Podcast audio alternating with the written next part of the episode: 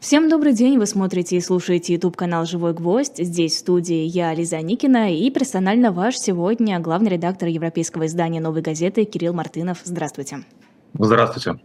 А, на прошлой неделе было как раз полгода с того момента, как российские войска вошли на территорию Украины, и, наверное, не очень правильно ориентироваться на какие-то такие круглые даты, но тем не менее, вот за эти полгода какие можно сделать выводы, какие выводы вы сделали для себя? Вы знаете, там совпало так, что было две даты в этот день, 24 августа, э, и, может быть, более важная даже в нынешнем контексте дата – это День независимости Украины. И э, прежде чем говорить о выводах, я бы сказал, наверное, про одну вещь, которую мы сделали в новой газете «Европа». Э, мы собрали письма читателей, поставив перед ними, как мне казалось, достаточно такую неразрешимую задачу найти в, нынешних, в нынешней ситуации – какие-то слова, которые из России могут э, звучать э, в отношении Украины и украинцев. Но мы попросили людей поздравить Украину с праздником. Э, и слова эти находить чрезвычайно тяжело, и мне кажется, это как раз к вопросу о выводах, да, это то, что случилось с нами за эти полгода. Началось, наверное, еще раньше. Пожалуй, первый вывод э, я бы сделал в том, что а, наверное, Владимир Путин это такой уникальный человек, который, который лучше всего умеет настраивать народы друг против друга. А, уже есть какая-то, какой-то чудовищный шрам, а, который есть между россиянами, русскими и чеченцами. Там уже есть вот этот чудовищный режим построенный, а, как бы во имя победы, да, и очевидно, что Владимир Путин а, новых Рамзанов Кадыровых готовит для территории Украины оккупированных. И, конечно, на, на самом деле страшно думать о том, что в течение, я думаю, многих поколений еще, ну, буквально россиянами будут пугать украинских детей и делать это абсолютно справедливо и заслуженно. То есть э, э, то, что сделала Российская Федерация полгода назад, действительно стало такой точкой невозврата, когда жить в мире э, и в каком-то добрососедстве с э, Украиной мы просто, скорее всего, не сможем никогда.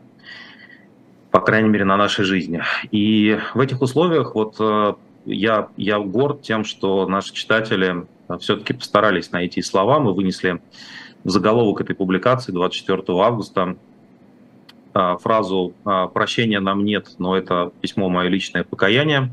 Мне кажется, эта фраза достаточно, достаточно емкая. И тут важно отметить еще, что похожую, а, похожую акцию мы хотели сделать еще, когда работали в Москве. И тогда сразу в конце февраля мы просили читателей тоже сказать какие-то слова ну, о нашей любви к Э, к Украине, к украинской культуре, культуре и о нашем стыде. Тогда, тогда еще было непонятно, чем, во что это все превратится, но многое уже случилось. А о нашем стыде по поводу этого преступления, которое было совершено 24 февраля и продолжается. И тогда вот э, была очень тяжелая ситуация для нас, потому что мы собрали огромное количество очень э, сильных писем читателей «Новой газеты», и как раз в этот момент времени были приняты российские законы про дискредитацию и фейки – и наши юристы, посмотрев на эти законы, сказали, что мы ничего из этого опубликовать не сможем. Буквально, а, буквально какое-то человеческое отношение к соседям, а, оно просто по нынешним российским законам оно запрещено.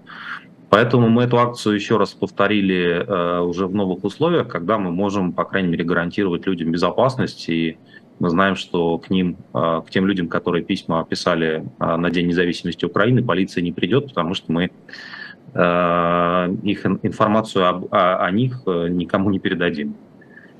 Вот, пожалуй, я бы с этого начал. А вот те письма, которые вы говорите, писались в конце февраля, их вы собираетесь опубликовать? Ну, я сейчас, поскольку я с апреля не работаю в «Новой газете» в Москве, а работаю в «Новой газете» в Европе, Европе, да, и мы всегда говорим, что это совершенно два независимых проекта, то сейчас я этими письмами не распоряжаюсь, я их читал, я пытался найти в марте способы, как мы могли бы их опубликовать, были разные версии, но в итоге все равно выяснилось, что что бы мы ни сделали, это все равно будет уголовное преследование либо для авторов писем, либо для журналистов, либо просто для случайных людей, связанных с редакцией, которые под руку повернутся.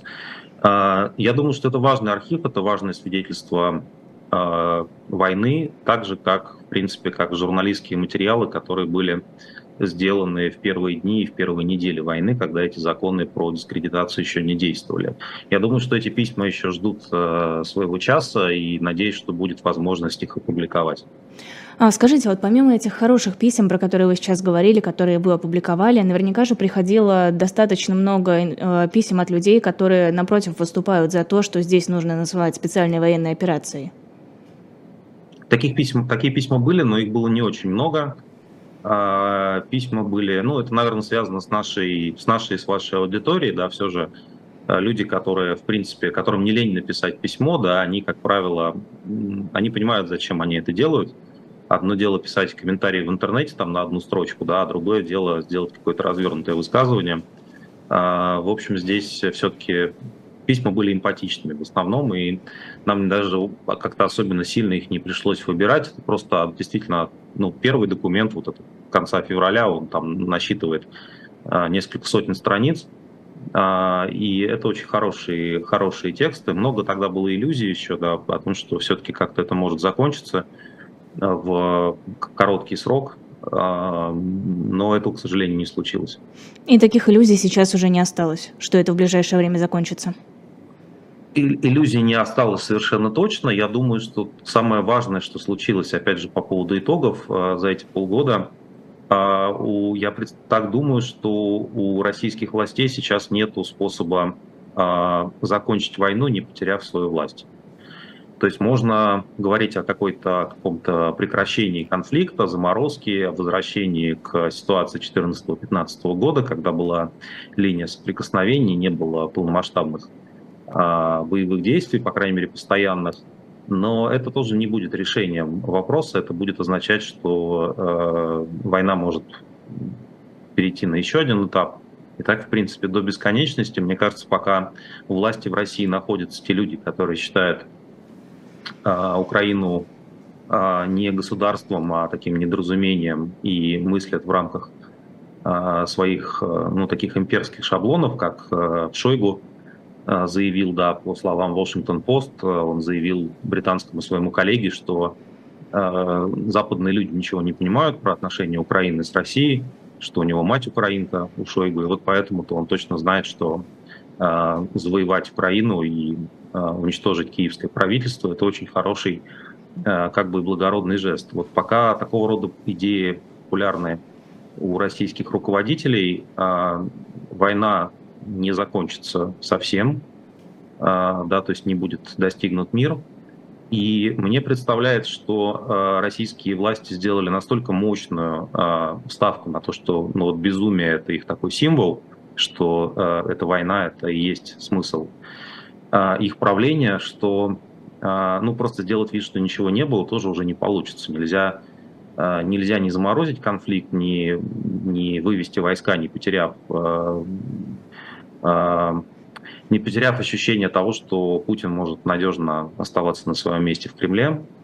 А, и я думаю, что вторым именем а, Путина за эти полгода стало, ну, если говорить, как, как требует пропаганда, да, специальная военная операция. Мы говорим Путина, подразумеваем специальные военные операции, и никакого другого Путина уже не будет. Не будет вообще в целом а, власти в России, которая растет из этого корня, и в которой есть хоть что-то другое по, по, по сравнению с тем, что случилось за, а, за эти полгода. То есть те, кто сейчас находится у власти, будут повышать и повышать градус безумия, как делает это, например, Медведев? Я думаю, у них нету, нету другого выхода. У них, собственно, есть два направления для повышения безумия сейчас – Э, первое, ну даже два с половиной, да, ну в общем внешнеполитическое а, и внутреннеполитическое, и а, действовать можно по поводу внешнеполитического направления, можно двумя способами действовать, можно играть в ядерный шантаж и говорить о том, что мы на самом деле ведем войну не с Украиной, а со всем западным миром. Здесь есть известный парадокс, который многие отмечают, что, с одной стороны, российская пропаганда говорит, что Запад слаб, а с другой стороны, чрезвычайно с таким пафосным тоном говорит, что нет, вы понимаете, почему, почему война уже идет так долго, потому что мы воюем с западным миром, а вы сами понимаете, это очень серьезная организация, НАТО а, и так далее. Вот. А, промежуточный вариант а, такого внешнеполитического шантажа и повышения градуса безумия – это а, вот это попытки подождать, пока Европа замерзнет от холода этой зимой, да, то есть такой вот, э, такая национальная стратегия. У нас когда-то была стратегия развития России до 2020 года, и там основной тезис был, что нужно в два раза повысить благосостояние российских граждан. Сейчас, э, если есть какая-то стратегия развития в Российской Федерации, то она заключается в том, что вот голод и холод э, для всего мира, для Европы, это тот способ, как опять, значит, с россиянами, с Российской Федерацией, с нашими властями все начнут дружить. Но мне кажется, что если вот эти два сценария не, не пройдут, если воевать э, будет нечем в первую очередь, сейчас видно вот как, э, как идеи Путина по поводу этой войны, как они расходятся с реальностью, потому что Путин, среди прочего, например, он не только постоянно хвастается этим выдающимся оружием, которого, которых ни у кого нету, но э, он же заявил о том, что в следующем году у нас численность армии вырастет. И совершенно неясно, вот, э, где он представляет тот резерв человеческий, который э, эту армию должен наполнить. Ну, то есть если не, не все-таки не пытаться от, отлавливать призывников, то совершенно неясно, кто, кто те 140 тысяч человек, которые в 2023 году увеличат собой численность российской армии, особенно если у них будет риск отправиться, отправиться на фронт. Вот, так вот, э, мне кажется, если исключить вот эту внешнеполитическую э, повышение, это вот если есть такое, э, Путин, мне кажется, играет в таком геополитическом казино, где-то на фоне там вот Дугин пресловутый, не играющий большую роль, но очень любящий под, подобного рода игры. А, если, если не получится а, угрожать всему миру, если будет просто нечем, если ресурсов не хватит, то, мне кажется, единственное направление для повышения градуса безумия – это устроить настоящее безумие внутри российского общества. А, сейчас, как мне представляется, Российская Федерация, российское общество, оно как бы колеблется на, между этими двумя векторами. С одной стороны, пропаганда говорит, что а, на самом деле ничего удивительного, ничего сверхъестественного не происходит. Это просто специальные военные операции, поэтому живите, пожалуйста, как живите, как, как жили. А с другой стороны, многие а, критики Путина справа говорят, что нет, что больше жить как раньше не получится, нам нужно радикально изменить российское общество, сделать из него а, что-то другое, такой большевистский пафос, мы должны а, начать жить новой жизнью, потому что, потому что мир поменялся. поменялся он в результате решений, которые были приняты Владимиром Путиным в феврале, в феврале этого года. И мне кажется, вот сегодня, если я не ошибаюсь, пришла новость про, про то, что к нашим коллегам с телеканала «Дождь» появились новые претензии – со стороны российских властей. Мне кажется, это один из э, таких э, намеков на тот вектор, который безумие может принимать, как оно может канализироваться в контексте внутренней политики. А, ну, такая настоящая охота за всеми теми, кто, кто под подозрением. Не только тех, тех, кто говорил про Бучу, а, как это было на дожде, но и тех, кто, например, недостаточно убедительно ликовал а, или, или просто промолчал. Ну, то есть, как принято сейчас говорить, новый 37-й год. И, ну и да, и нет. Мне кажется, с точки зрения, если мы очень хотим упростить, да, то, то действительно события в каком-то смысле слова напоминают а, события там 90-летней давности в Советском Союзе. Но а, мне все еще кажется, что это что это не очень точная аналогия, вообще Почему? исторических аналогий точных нету. Мы, как говорил великий наш мыслитель Дмитрий Анатольевич Медведев, уже упомянутый, да, никто никогда не вернется в 2007 и в 1937 тоже никто не вернется. Основная причина, почему аналогия не точна, заключается в том, что э, то общество э, ранее советское, оно кардинально отличалось от нынешнего российского, я бы даже сказал, что в, нем, в них нет практически ничего общего с точки зрения социального состава. Тогда это была в основном аграрная страна все еще, во многом очень малограмотная. Люди переезжали в большие города, для них э, там, возможность сбежать из колхоза была хорошим социальным лифтом в тех условиях, да, хотя это очень все жестоко было.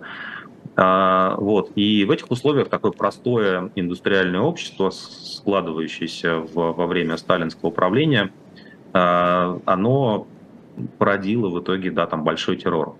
А у меня до сих пор в голове не укладывается в этом смысле, да, как современное российское общество может хотя бы приближаться к чему-то подобному, в том плане, что мы прекрасно знаем, что в российском обществе, российское общество состоит из очень разношерстных групп людей – Э, там есть, э, не знаю, госслужащие, есть силовики, а есть какие-нибудь дизайнеры, фрилансеры, и айтишники пресловутые, и кто угодно еще. И на самом деле никто не пробовал Никто не пробовал затащить в такой неосталинизм, а все-таки достаточно современное развитое общество, которым является российское. Но подождите, а чем дизайнеры-фрилансеры отличаются от крестьян, которые приехали из глуши? Я имею в виду с точки зрения того, насколько легко можно взять и человека посадить ни за что, насколько легко всех загнать под каток репрессий.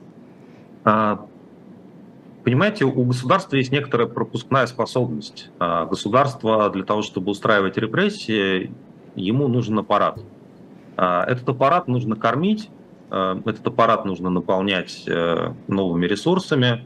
Должны быть в конечном итоге, должно быть большое количество желающих, да, которые этим репрессиям не препятствуют, помогают активно, а то и, в общем, становятся в них профессионалами.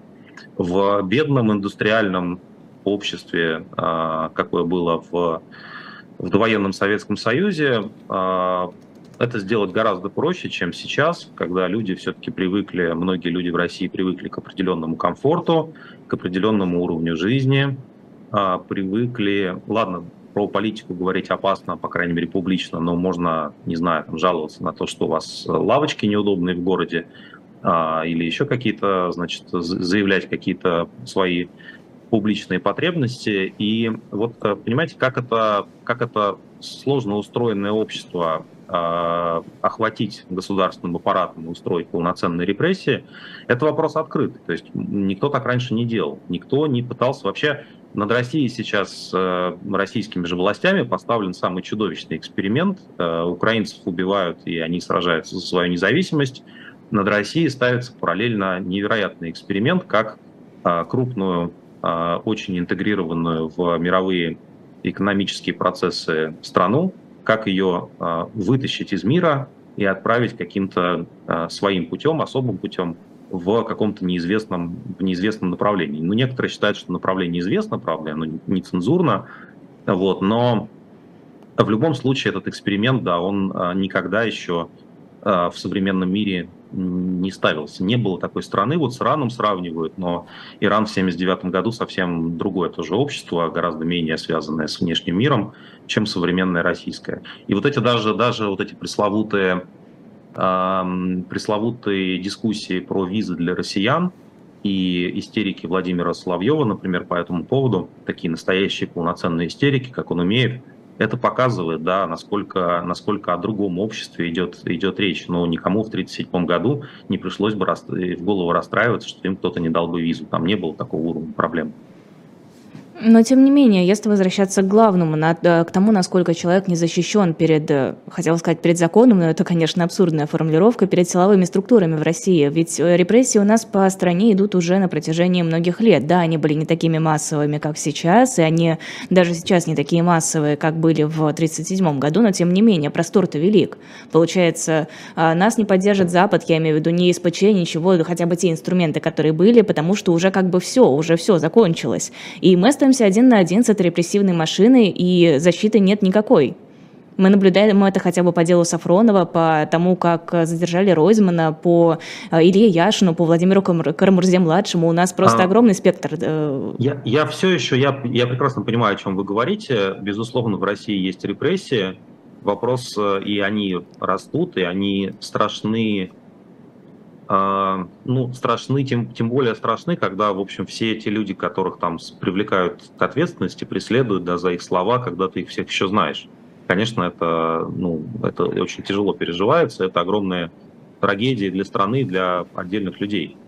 А, тем не менее, это все еще ничего общего или почти ничего общего не имеет с событиями 20 века, которые мы, мы обсуждаем в качестве аналогии. Ну, потому что, понимаете, там все-таки как, как бы вот это вот общество, да, которое все было мобилизовано на построение какого-то коммунизма-сталинизма на, на, будущую войну, оно вне репрессии оставлял, сохраняли, вне репрессии были таким основным способом существования в какой-то момент времени, по крайней мере, да, там в 37-м, в 38-м. А, и это стало действительно главной историей для, для российского, советского тогда общества. Сейчас у нас главная история, я не знаю, там, смогу ли я поехать э, отдыхать в Турцию все еще. А, то есть, ну или там, не знаю, найду ли я себе нормальную работу, возможно, даже в международной компании, наверное, есть какие-то способы все еще из, России работать на глобальных рынках, те же айтишники этим увлекаются. А, получу ли я зарплату в конечном итоге, да, то есть будут ли сохранены какие-то пособия а, и выплаты, единоразовые выплаты по 10 тысяч рублей, а, это не, не то общество, которое, в котором террор стало, стало, стало главной, главной какой-то идеей, главной практикой. А, и вопрос здесь именно в масштабах, вопрос в том, насколько для, для, какой, насколько для большой части общества а, террор является повседневностью. Я бы даже здесь, наверное, вспомнил да, про историю депортаций. А, с одной стороны, российское государство занимается очень похожими вещами сейчас на депортации в отношении жителей как бы освобожденных а, украинских территорий. С другой стороны, себе пока довольно трудно себе представить, что завтра какие-то части а, значит, нового НКВД войдут в какой-то российский город – и просто буквально выселят оттуда всех для того, чтобы, например, Шойгу мог построить города в Сибири. А, да, это, это ну, все еще невозможно. Очень, кстати, трудно ответить, почему. А, ну, наверное, потому что просто ресурсов не хватит. Понимаете, вот эти люди, которые занимаются репрессиями, им нужно платить зарплату. Их должно быть много. У них должен быть, э, эти репрессии должны быть главным смыслом их жизни. Они должны быть идеологически подготовлены. У них не должно быть варианта например, не знаю, уволиться из репрессивных органов и поискать себе лучшей жизни где-то еще. Вот этих э, условий сейчас в России все еще не создано. При том, что э, то, что происходит в стране, это позорно, чудовищно. И если не сравнивать с 1937-м, то это, конечно, ну, это точно главная катастрофа, которую мы переживали там, в течение нашей жизни нашего поколения. Хорошо, вот вы перечислили условия, а нет ли вероятности, что они будут созданы в самое ближайшее время? Потому что, как вы уже сказали, России, для России нет сейчас вариантов, как выйти из так называемой спецоперации. При этом, ну, я могу ошибаться, но мне кажется, что затягивание спецоперации, оно не может в любом случае быть бесконечным, и оно тоже не укрепляет российский режим, я имею в виду Кремль, и на пользу однозначно не идет. Нужно что-то делать. А, я бы сказал, что то, чего я жду, и то, что с моей точки зрения уже начинается, это такой скорее белорусский сценарий, который невероятно тяжелый, но тоже отличается от советского, советского опыта. А, насколько я понимаю, да, внутри режима Лукашенко все еще есть какое-то право на ну, как бы обычную частную жизнь при условии, если ты полностью этому режиму лоялен.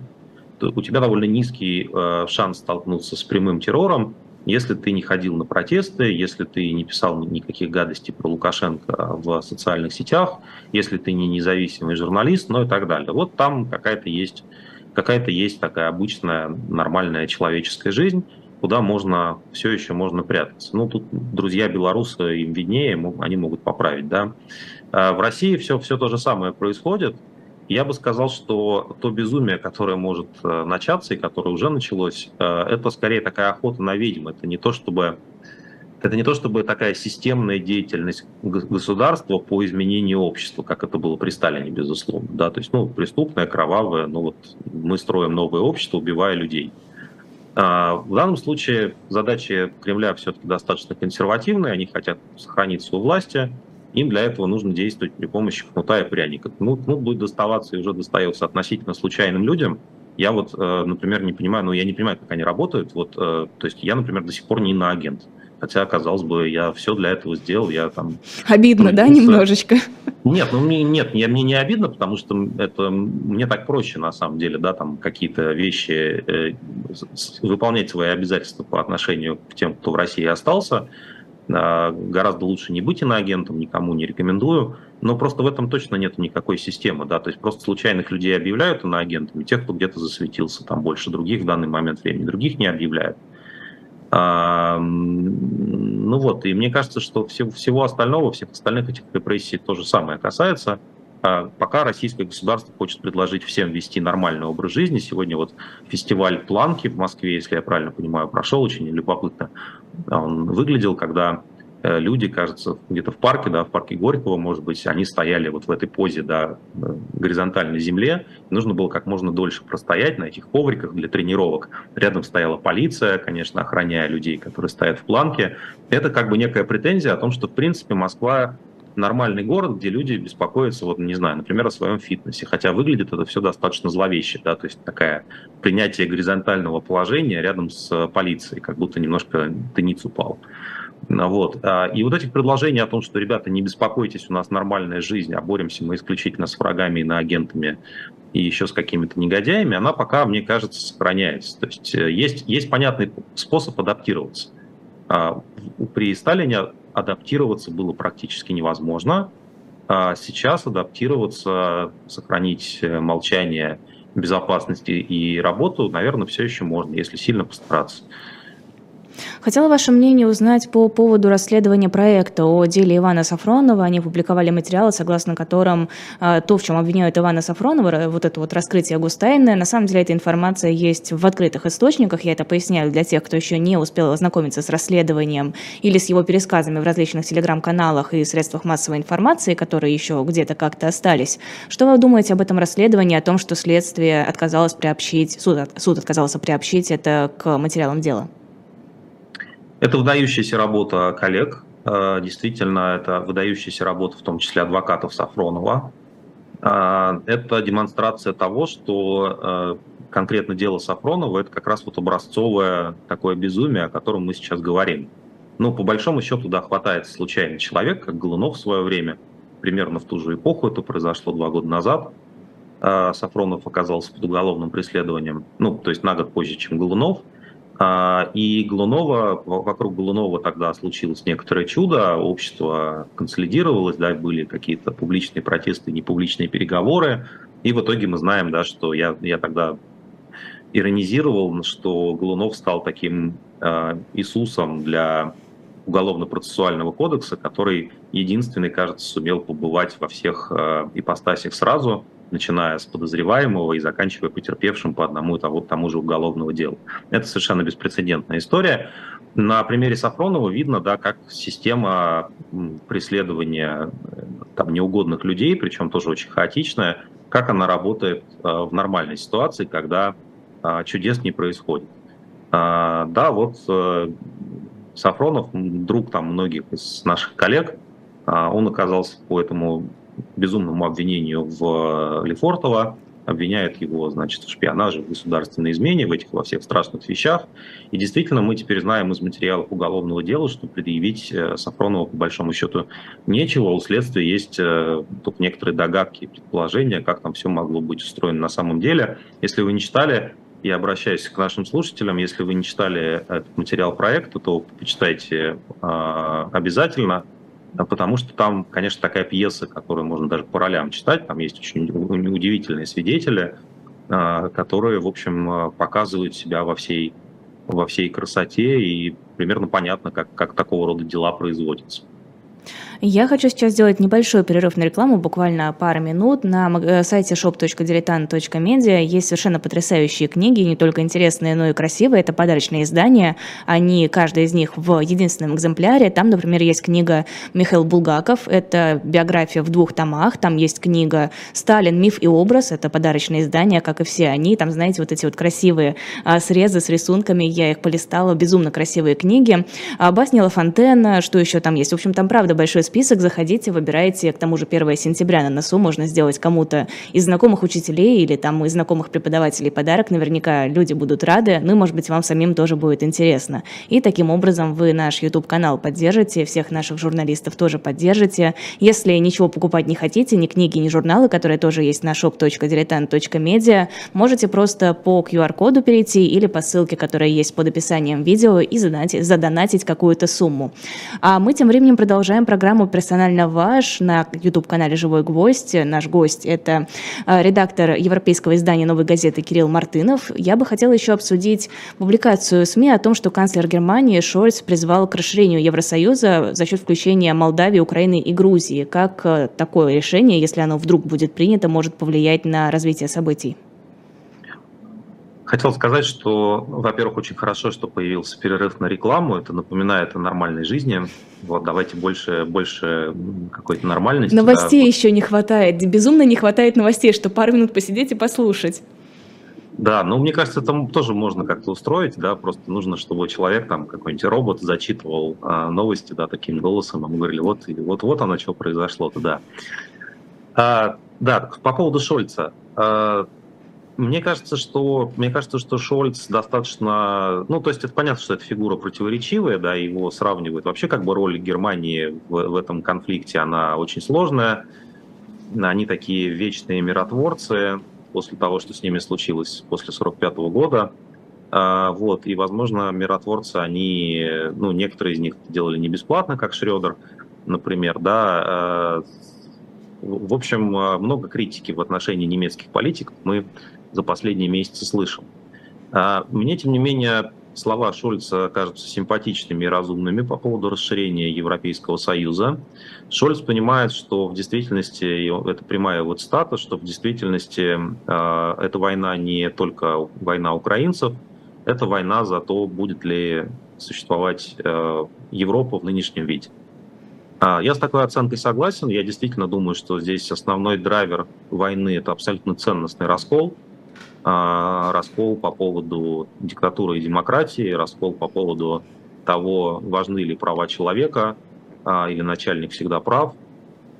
И в этом контексте, если, если Евросоюз а, не даст, не поможет Украине защитить себя, то это, конечно, приведет к, наверное, самому глубокому кризису Европейского Союза за всю его за всю его историю. Очень тяжело себе представить, что было бы, если бы Россия оккупировала Украину, а что было бы с остальной Европой, какие страны бы оказались еще под угрозой непосредственной в этот момент, да, и насколько серьезный был бы внутриполитический кризис. Европа оказалась, Европа не идеальна, но она оказалась гораздо более, а, как вот Лукашенко в своих прослушках говорил про самого себя, да, крепким орешком, а, выяснилось, что все-таки воевать с Европой не очень хорошо, не очень удобно, потому что все-таки довольно сильная экономика, а, почти вся Европа консолидирована, а, и там, за исключением разве что позиции властей Венгрии, все остальные, в общем, ведут себя достаточно последовательно в этом конфликте, вот занимая сторону страны, которая подверглась агрессии. Вот, и в этом контексте, когда Шольц об этом говорит, он, мне кажется, имеет в виду вот ровно это, да, что будет после того, как война так или иначе закончится. То а, есть а, только после окончания военных действий он допускает, на ваш взгляд, вступление Украины в Евросоюз? Я, я думаю, что да, потому что, потому что принимать э, в Евросоюз страну, которая находится в состоянии войны, а, наверное, это, это чрезмерно. Но э, дело в том, что дело в том, что здесь сначала Европа должна помочь Украине, э, да, себя защитить, а потом Европа и для себя самой, и для э, тех, кому она помогала, должна предоставить какой-то план.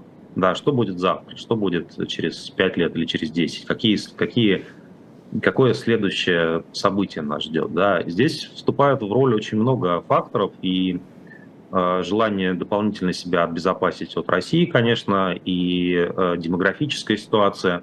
Украина сталкивается с чудовищной депопуляцией, это тоже следствие этой войны. И Россия, кстати, сталкивается с депопуляцией. Одна из вещей, которая вот у меня в голове не укладывается, у нас во время э, пандемии была избыточная смертность, около миллиона человек в стране, да, и при этом после этого еще можно было войну начать, но это настолько небережное, расточительное отношение к людям, которых российские власти, видимо, расценивают, ну, просто как, не знаю, как э, как какой-то такой биологический товар. Ну, как мы сказали уже чуть раньше, еще и армия увеличится, я имею в виду численность.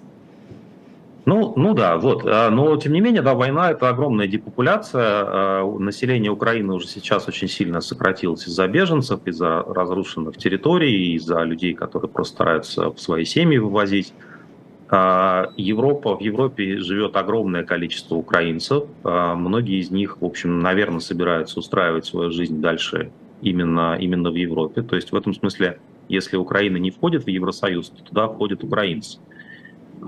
И мне кажется, идея о том, что все-таки задача Европейского Союза ну, предложить такой план Маршала для послевоенной Украины, эта идея очень понятная, да, что это означает, что люди смогут э, вернуться домой, построить для себя нормальную страну и стать частью Европы, как, наверное, когда-то могло бы быть там в эпоху, не знаю, 16 э, века какого-нибудь, да, когда, значит, эти территории обладали вроде города Киев, обладали магдебургским правом.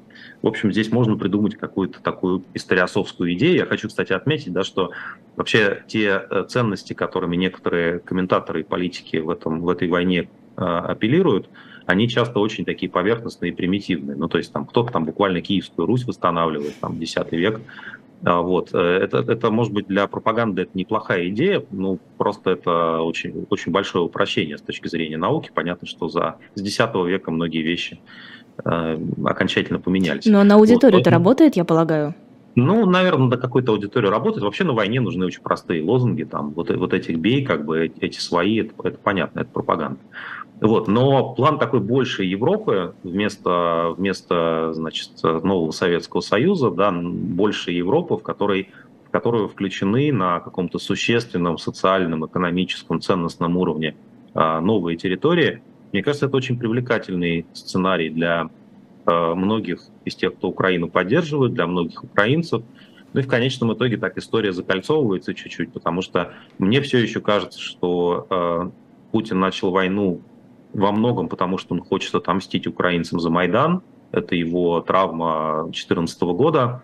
И, как я себе представляю, там идея такая, что поскольку э, у нас один народ, как говорит Путин, э, то, в общем, весь этот народ, как Путин знает со слов своих советников и со слов своего телевизора, очень его любит. И поэтому, если в Киеве Путина не любят, то это становится возможным только потому, что там действуют какие-то иностранные агенты, скорее всего, американские.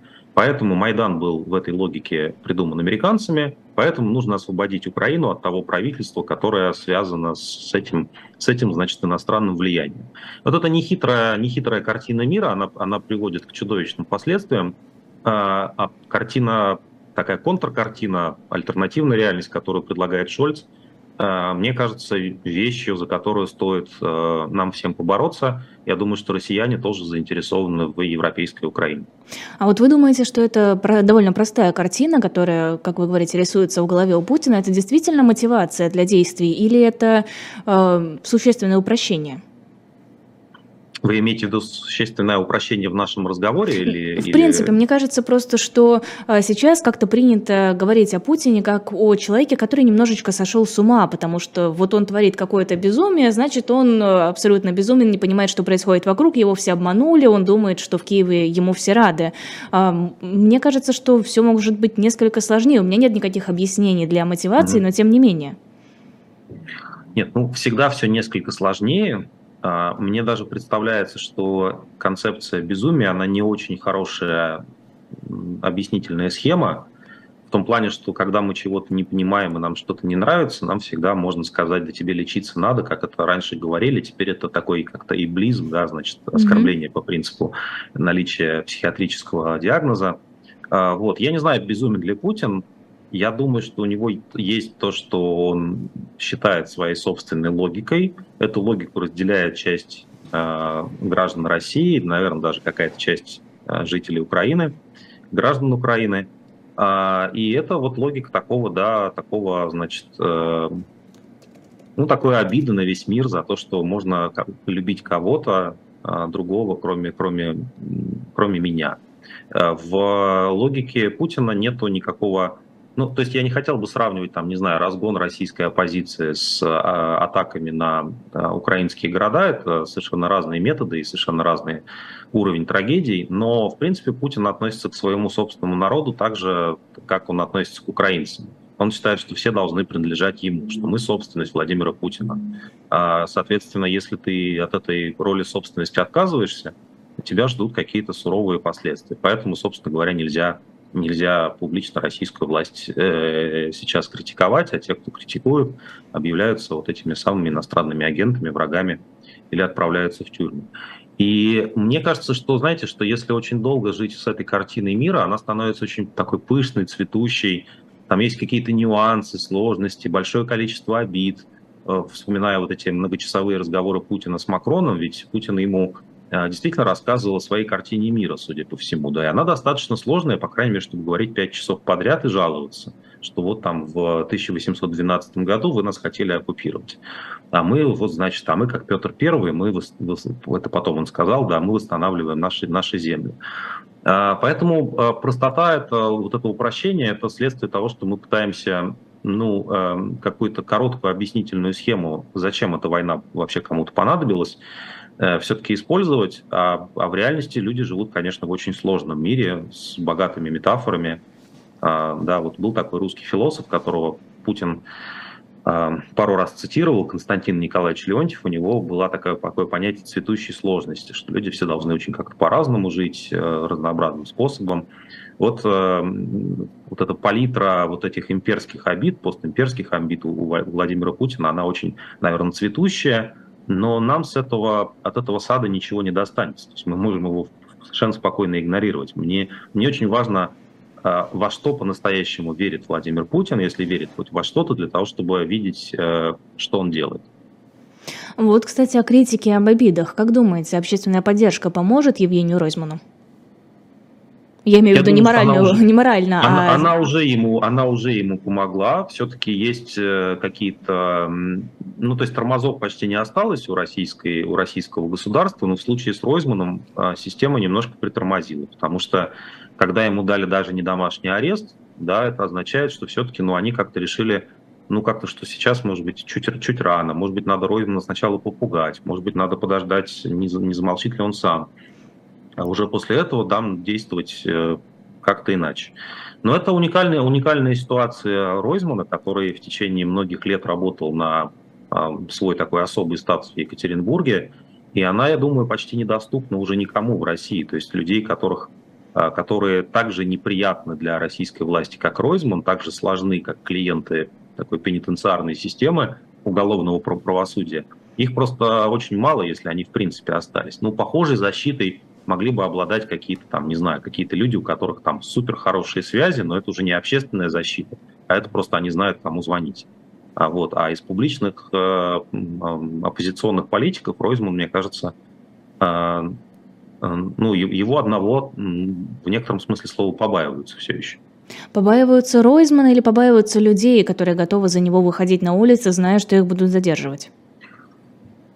Побаиваются, мне кажется, даже не, не, только, не только протестов, побаиваются вообще того, что в Екатеринбурге начнется какое-то брожение, что у Ройзмана есть какие-то значит, сторонники в полиции, возможно, в ФСБ, а, возможно, еще где-то, возможно, какие-то люди, которые вот, значит, говорят, ну, может быть, он там где-то свернул не туда, связавшись с этой оппозицией, но в, но в целом человек очень уважаемый. Да, но он даже, даже губернатор вот, высказался в поддержку да, Ройзмана, я, хоть я очень осторожно. Я к этому говорю, да, что вот Куйвашов, он как раз сказал, что да, у нас разные политические взгляды, но мы знаем, кто такой Евгений э, Ройзман, Евгений Вадимович, это, конечно, очень такой важный человек для Екатеринбурга. Это вот то, ровно то, о чем идет речь. На самом деле в если бы наше общество не пришло бы к такой, э, ну, если бы его не привели бы там, совокупными усилиями к такой степени деградации, как, как сейчас, то, конечно, сажать людей в целом было бы гораздо тяжелее, и Ройзманов было бы много. То есть было бы много тех людей,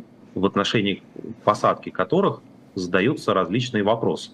А, да, то есть люди начинают как-то, ну, не то чтобы даже просто протестовать и устраивать революцию, но в целом они как-то начинают задавать, э, там, дети, есть какой-нибудь судья, да, к нему там приходит человек, там, ребенок, например, и вы спрашиваете, а зачем вот вы Евгения Вадимовича сажаете? Это разве по закону? А, вот так же было с Шевчуком недавно, а, да, и там с, с, большими, с большим скрипом удалось ему все-таки этот э, штраф дать за его великую фразу.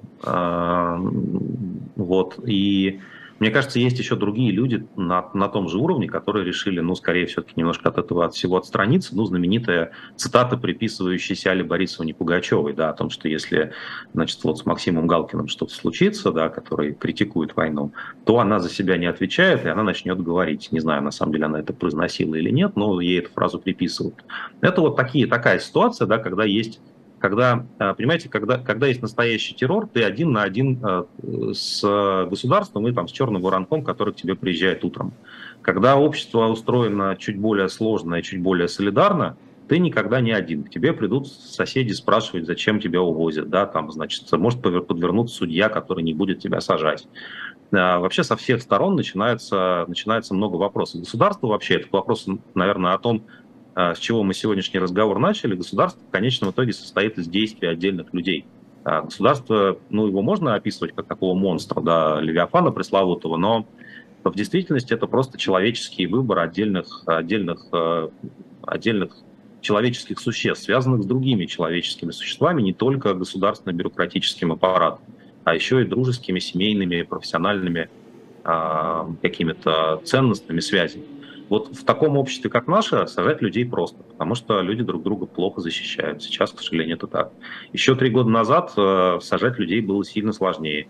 Дело Голунова это показало, в частности. А еще раньше было, было, были совсем невиданные свободы и даже, значит, антиправительственные антивоенные митинги в Москве.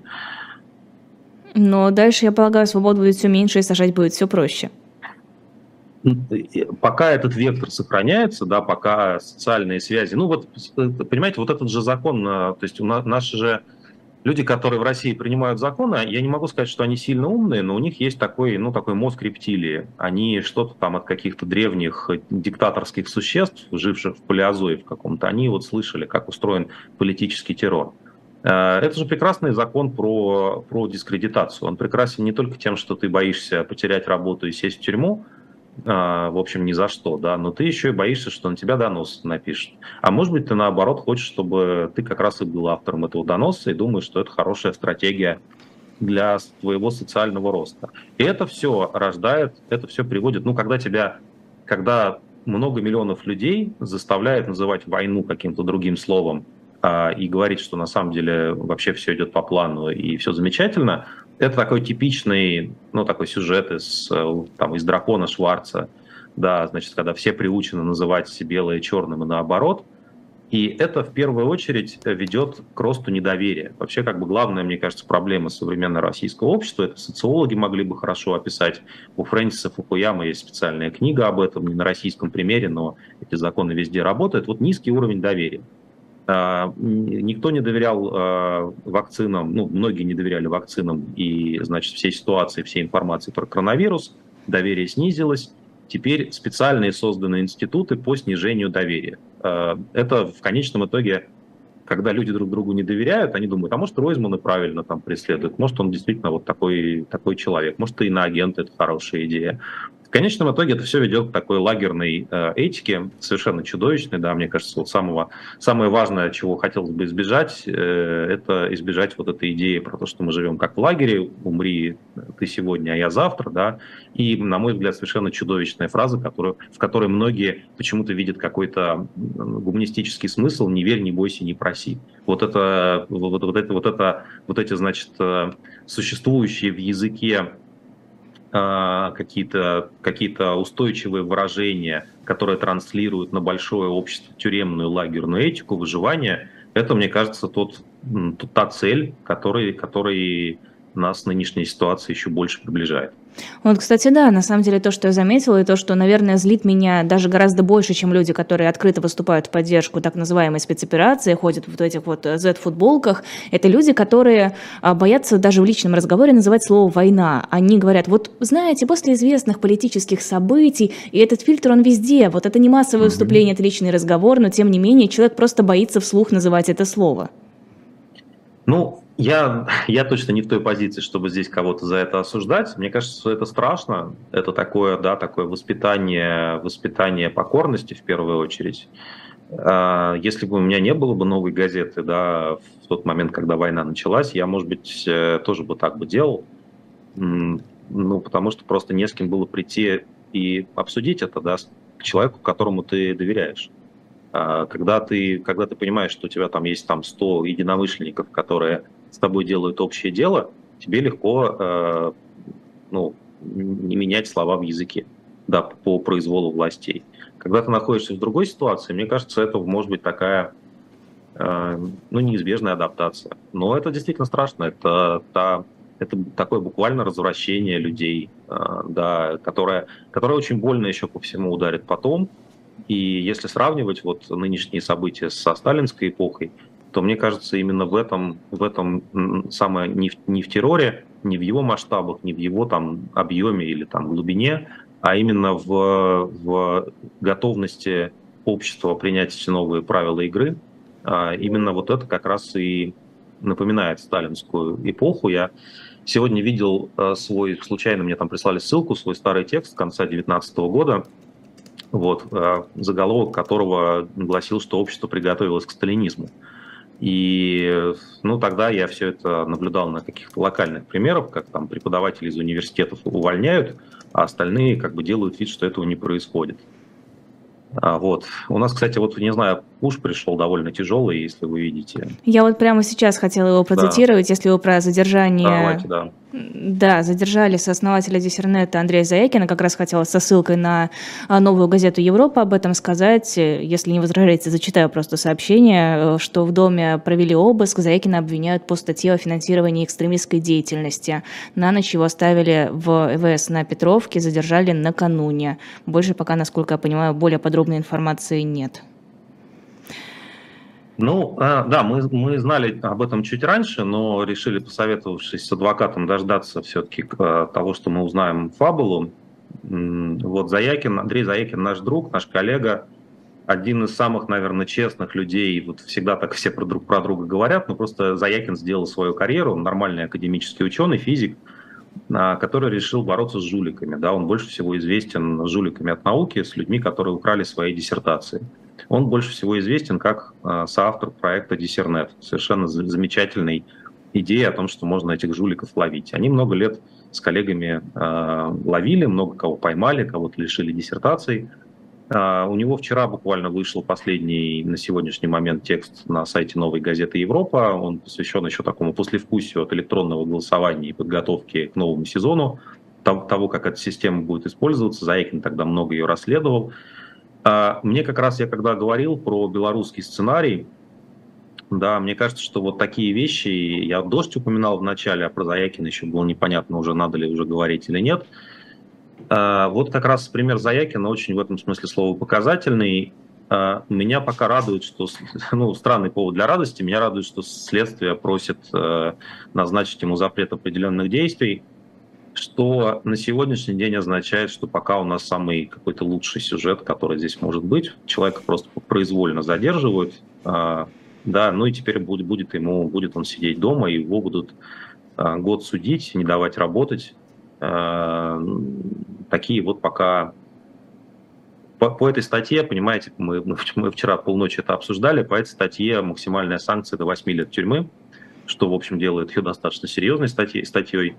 Э, якобы он там какой-то экстремистской организации перечислил какую-то сумму денег, следствие это утверждает, формально это не связано с его профессией журналиста и такого расследователя академического, но мы думаем, что это, конечно, нам как-то прилетело, ему прилетело за его профессиональную деятельность. Э, будем стараться, будем стараться его поддерживать, и очень тяжело сейчас, вот как, как бы на, на фоне дела Сафронова, например, говорить у нас Э, мало есть ресурсов для того, чтобы что-то реальное сделать. Ну, наверное, будем, будем идти через мировую прессу, которая Заякина прекрасно знает как хорошего ученого и честного человека. До чего же отвратительно звучит? Ну, сейчас это самый лучший сценарий, ему всего лишь избрали ограничения определенных действий. Да, да, нет, вы знаете, я сейчас, я сейчас у нас сегодня было совещание по этому поводу, я коллегам говорю, что давайте посмотрим, что хочет следствие, если следствие требует изолятор, следственный изолятор, да, и то это означает, что они пошли совсем там по жесткому варианту, статья им позволяет, если, значит, они считают, что это все-таки вот такое, такая пол, полукриминальная история, типа дело Доксы, которых неизвестно за что, в общем, судили, там не, не очень понятно было, в чем преступление. Это означает, что у них как-то нету большого желания его сажать. Ну, спасибо, конечно, им Ну, просто этом. чтоб не мешался. Ну, вот да, да, это такая, ну, это похожая история на, на Ройзмана. Ну, хорошо, что нас приравняли к Ройзману в этой ситуации. На том спасибо, конечно. Хотя, ну, понятно, что это это, это дело такое же выдуманное, как все остальные политические дела. Что вообще должно произойти в России, чтобы сажать людей стало труднее? Чтобы люди, вот все остальные люди, которых это напрямую не касается, поняли, что так быть не должно и против этого нужно выступать? Я думаю, что Россия столкнется с какой-то трагедией, к сожалению. Я не знаю, какая это трагедия будет. А, там экологическая крупная трагедия, поражение в войне, очень серьезные экономические испытания, обвал, какая-то явная накопившаяся несправедливость, как когда при советской власти там расстреливали рабочих в Новочеркасске. Вот такие вещи могут стать триггером для того, чтобы люди увидели, что адаптироваться к нынешней ситуации, по крайней мере, в долгосрочной перспективе невозможно. Сколько бы ты ни стоял в планке, значит, на фестивале самой долгой планки в Москве, а, все равно тебе это не поможет дальше жить э, нормальной жизнью. А, потому что жизнь в России, к сожалению, завязана полностью на произволе. А, под произволом жить, на мой взгляд, ну, более-менее невозможно, хотя, конечно, у нашего народа есть э, определенные наработки на этот счет. А, ну вот, чудеса случаются, да, и то, что случилось в конце 80-х, в этом плане было чудом, безусловно, которое, которое как будто бы сейчас, как кажется, запустило историю на второй на второй круг. Раньше была Берлинская стена, а теперь а, Путин строит какую-то, я не знаю, стену в каком-то другом месте, до Берлина ему не дотянуться.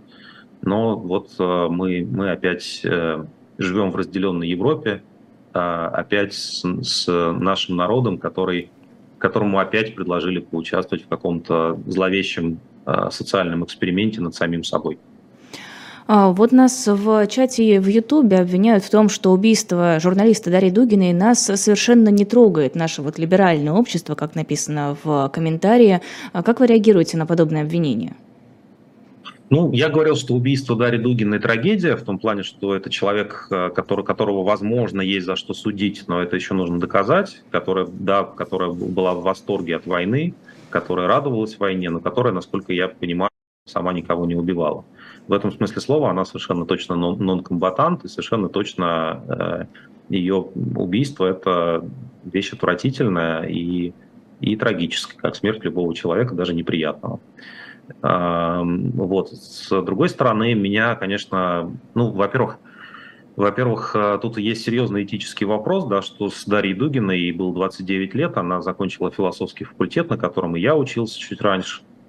А, вот. А что с ней сделало ее семейство, ее отец? Насколько это было такое серьезное промывание мозгов? Как получилось, что они такие друзья-единомышленники? Наверное, Дугин был в некотором смысле слова хорошим родителем, что он сумел как бы свою дочь и своей, и своей дочери сделать э, свою копию. Они много общались. И, конечно, вещь, которая чудовищная, мне кажется, полностью, это, это слова Дугина на ее похоронах. Это просто совершенно что-то запредельно бесчеловечное. Про то, что, значит, это, жертва, которую мы принесли ради победы. И вот Дарья погибла, но теперь мы, мы должны просто победить. Что имеется в виду под этой победой и сколько еще людей для этого нужно убить, а, для того, чтобы Дугин был доволен, а, это совершенно вопрос, вопрос непонятный. Я не знаю, у меня бы были какие-то иллюзии насчет того, что, возможно, э, Дугин, столкнувшись с такой трагедией, он как-то начнет переосмыслять свои взгляды, но, кажется, там просто уже нечем переосмыслять, он настолько э, живет вот в этой такой болотистой тени, тины своей воображаемой империи, что даже смерть дочери, гибель дочери трагическая ничего не может в нем поменять. Хотелось бы завершить эфир на какой-нибудь оптимистической ноте, но чего-то не осталось оптимизма э, ни в эфире, ни в принципе вокруг. Это был персонально ваш главный редактор европейского издания «Новой газеты» Кирилл Мартынов. Эфир провела я, Лиза Никина. Сразу после нашего эфира программа «Атака с флангов» с Лизой Лазерсон и Максимом Шевченко, ведущий Никита Василенко. Потом «Слуха и эхо» проведет его Никита Василенко, он ответит на ваши вопросы. И в 19 часов особое мнение Глеба Павловского со Станиславом Крючковым. Подписывайтесь, ставьте лайки, оставайтесь с нами и, конечно, заходите на shop.diletant.media. Всего доброго.